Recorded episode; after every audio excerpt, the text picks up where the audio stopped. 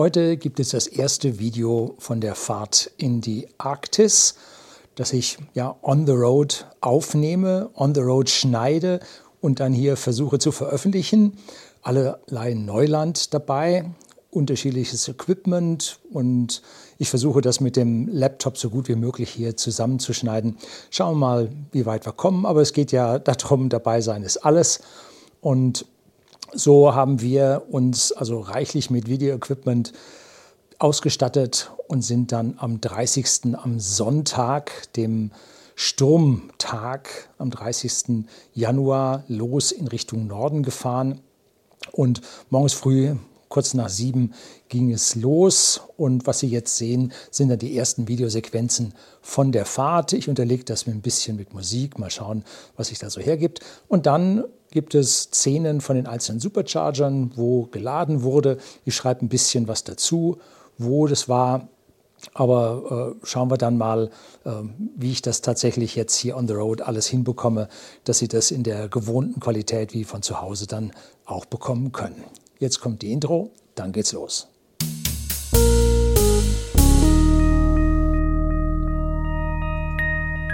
Morgens früh, kurz nach sieben, es war noch dunkel, haben wir den Wagen bestiegen. Über Nacht hat er auf 100 Prozent geladen und dann ging es raus auf die Autobahn. Die erste Strecke kennen wir alle, Richtung München. In München dann durch den Luise-Kisselbach-Tunnel fast keine Autos auf der Straße. Wir hatten extra Sonntag ausgewählt gehabt, damit uns keine Lkw hier die großen Staus verursachen. Und so kamen wir ganz flott und ganz locker durch und mussten dann den ersten Halt bereits in Feucht kurz vor Nürnberg machen. Ja, der Gegenwind war so heftig, dass wir ja schon reichlich leer waren und wir froh waren, dass dieser neue Supercharger kurz vor Nürnberg dann da war. Von dort aus ging es dann relativ zügig weiter. Das ist ein neuer Charger mit sehr hoher Ladegeschwindigkeit bis zu 250 kW, was der Wagen für fünf Sekunden schafft. Und dann fällt er ab auf 220 und relativ bald dann auf 170, 180 kW. Aber gut ist gut. Und dann sind wir weitergefahren in die bayerischen Berge und ja, die Mittelgebirge. Und von dort aus dann rüber nach Thüringen nach Nempitz und dort war so richtig voll, sodass wir nur ja, uns einen Charger mit einem anderen teilen mussten und kriegten da nur 60 kW Ladeleistung. Das war uns dann reichlich zu wenig und so sind wir dann weiter nach Sangerhausen gefahren. Das ist südlich vom Harz. Da gibt es ein ganz tolles Rosarium, sind wir schon mal gewesen, haben wir besichtigt.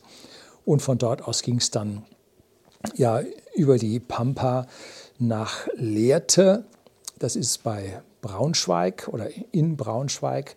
Dort haben wir nachgeladen und dann fuhren wir weiter in Hamburg durch den Elbtunnel bis dann auf die andere Seite des Elbtunnels. Ich glaube, das heißt dort Kalten, wie heißt das Ding? Kaltenkirchen. Kaltenkirchen heißt es. So, und in Kaltenkirchen war es schon wieder finster, war schon wieder dunkel und dort haben wir dann nachgeladen, auch wieder an einem Supercharger V3 mit sehr hoher Ladegeschwindigkeit, sodass wir gerade über die dänische Grenze bis ins Hotel gekommen sind. Nach 1108 Kilometern Fahrt von heute früh um 10 nach 7 ungefähr bis kurz vor 8 Uhr heute Abend sind wir nun endlich in Dänemark angekommen, kurz hinter der Grenze. Wie das Kaff heißt, ich weiß es nicht. Hotel heißt Europa wenn Sie das googeln wollen, hatten Tesla Destination Charger. Und es waren 12 Stunden 45 Minuten für 1108 Kilometer, macht einen Schnitt von 89 Kilometern pro Stunde. Das ist ziemlich gut für ja, eine Langstrecke und vor allem dann mit einem SUV. Der Karren ist hoch, der Karren ist vergleichsweise breit. Gut, er hat einen guten Luftwiderstandsbeiwert, aber er bietet doch einen Luftwiderstand allein über die große Querschnittsfläche. Es war das Wochenende, 30. Januar 2022, das war das Sturmwochenende, wo sie in Hamburg richtig Sturmflut hatten mit fast drei Metern über dem normalen Hochwasser. Tidenhochwasser. Fischmarkt nur noch mit dem Boot zu erreichen, war also ziemlich heftig und der Wind kam aus Nord bis Nordwest. Und wenn man von Seeshaupt am Steinberger See nach Dänemark fährt, wo fährt man hin? Ja, so nach Nord, ein bisschen nach Nordwest.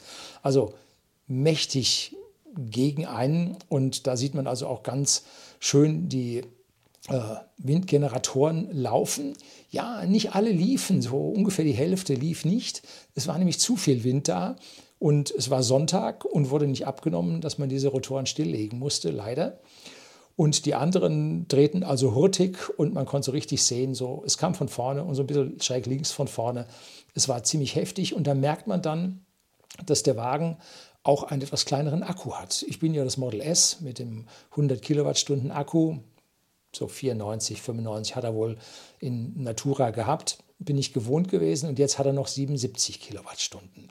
Das ist, sind 18 Kilowattstunden weniger, das ist ganz schön deutlich. Ne? Das macht, wenn man im Urlaubsmodus ist und nicht so schnell fährt, macht das schon 100 Kilometer aus. Nun, wenn man auf der langen Strecke fährt, muss man den Sweet Spot erreichen. Das heißt, man muss ein Optimum zwischen Ladegeschwindigkeit und Warten beim Laden, ohne äh, Kilometer zu machen, und äh, Kilometergewinn, Reichweitengewinn. Da muss man den Sweet Spot finden und der war bei meinem Weltrekord im Jahr 2016 lag dieser Sweet Spot bei ungefähr 145, 150 Kilometer pro Stunde mit dem Model S, allerdings damals ein P85D. Jetzt liegt er bei den Fahrzeugen, die schneller laden als damals das Fahrzeug, liegt er ein Stück weit höher, vielleicht so 160, 170.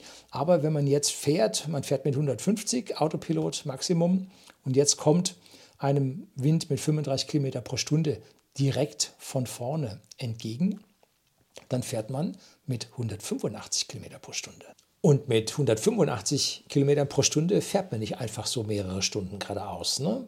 Da zieht der Wagen nämlich ganz schön und am Anfang äh, hat er gleich mal 280, 290 Wattstunden pro Kilometer sich genehmigt. Das sind also 28, 29 Kilowattstunden auf 100 Kilometer. Und da waren wir kurz vor Nürnberg. Bei Feucht waren wir schon ganz schön runter und waren froh, dass in Feucht der neue Supercharger Version 3 gebaut wurde mit bis zu 250 kW Ladeleistung. Und da konnten wir relativ schnell nachfassen. Die einzelne Liste, die ganze Liste mit den Strecken und den äh, benötigten Zeiten für die Ladung und die Kilometer und so weiter, die kriegen Sie irgendwann mal später. Nicht jetzt. Ich mache gerade dieses Recap hier am Abend im Hotel, habe ich alles noch gar nicht angeschaut und protokolliert. Und so fährt man dann dahin und die Abstände werden bei so starkem Gegenwind werden dann kürzer, die man fahren kann, wo man dann im Prinzip zwischenladen muss und da lädt man halt von nahe Null oder sagen wir mal 10 Prozent bis rauf zu zwei Dritteln ungefähr. Und da geht es dann doch relativ zügig. Das geht los mit 240, 220 kW, fällt dann aber relativ zügig nach ein paar Minuten schon auf, ich sage mal, 170, 180 ab bis es dann so um 50 Prozent bei, ich glaube, 105, 107 angekommen ist. Und dann bei zwei Drittel liegt man doch bei 75 oder so. Da kommt man dann schon ganz schön drauf. Bloß man darf da nicht in Nempitz vorbeifahren, wo dann der Supercharger mal wieder richtig voll war. Da kriegt man dann nur 70 kW, weil man sich den mit dem Nachbarn teilt, weil das ein alter Charger mit nur 150 ist, wo immer zwei Stalls sich einen teilen. Da sind wir dann weitergefahren nach Sangerhausen und haben dann dort äh, alleine geladen, was dann deutlich schneller ging. Wir mussten nämlich noch einen kleinen Umweg fahren, weil wir wollten die letzte Ruhestätte eines externen Mitarbeiters von uns, der lange Jahre für uns gearbeitet hat und der äh, ist leider, leider, leider viel zu früh im Dezember 2020, meine ich, gestorben. Und wir wollten einfach sein Grab anschauen. Das ist sehr schön gepflegt. Die Eltern kümmern sich darum. Also ja, da haben wir einen kleinen Umweg gemacht, hat uns, ja, ich weiß nicht, 20, 30, 40 Kilometer gekostet. Und dann haben wir gewusst, unser Hotel in Dänemark, da ist abends das Restaurant zu, die haben am Sonntag nicht so viel Geschäft. Und dann haben wir in Hamburg noch einen Abstecher gemacht, haben in Hamburg noch was gegessen, hat uns auch noch ein bisschen die Sache verzögert. Nun gut, äh, wir haben uns gesagt, alles, was wir äh, um zwölf Stunden fahren ist okay. Und wenn man jetzt diese Umwege und die Zeiten damit berücksichtigt, alles gut. Ne? Haben wir also an der Stelle geschafft. 90 Prozent der Zeit sind wir mit Autopilot gefahren und der ist bei solchem Wind richtig toll. Und wenn der so böig schlägt und kommt, dann hilft der Autopilot beim Korrigieren ungemein und es stresst gar nicht so sehr, wie man sonst sagt, 1100 Kilometer am Tag. Das ist aber eine Sache. Ne? Mit dem Autopiloten ist das eine coole Geschichte. Allerdings äh, muss man trotzdem aufpassen, dass nicht der Autopilot irgendwo spinnt. Glücklicherweise fast keine Baustellen, nur ein einziger kleiner Stau, wo man noch nicht mal bis zum Stillstand gekommen ist. Also es ging ganz, ganz toll durch. Und wir haben halt, wo immer es ging, sind wir 150 gefahren und wo es halt beschränkt war, sind wir so gefahren, wie es beschränkt war. Das sind also die Randbedingungen zu den Zahlen, die Sie dann in einem späteren Video wahrscheinlich mal sehen werden. Das war jetzt so ungefähr der erste Eindruck, weil es ja die erste richtige Langstrecke, die ich gefahren bin.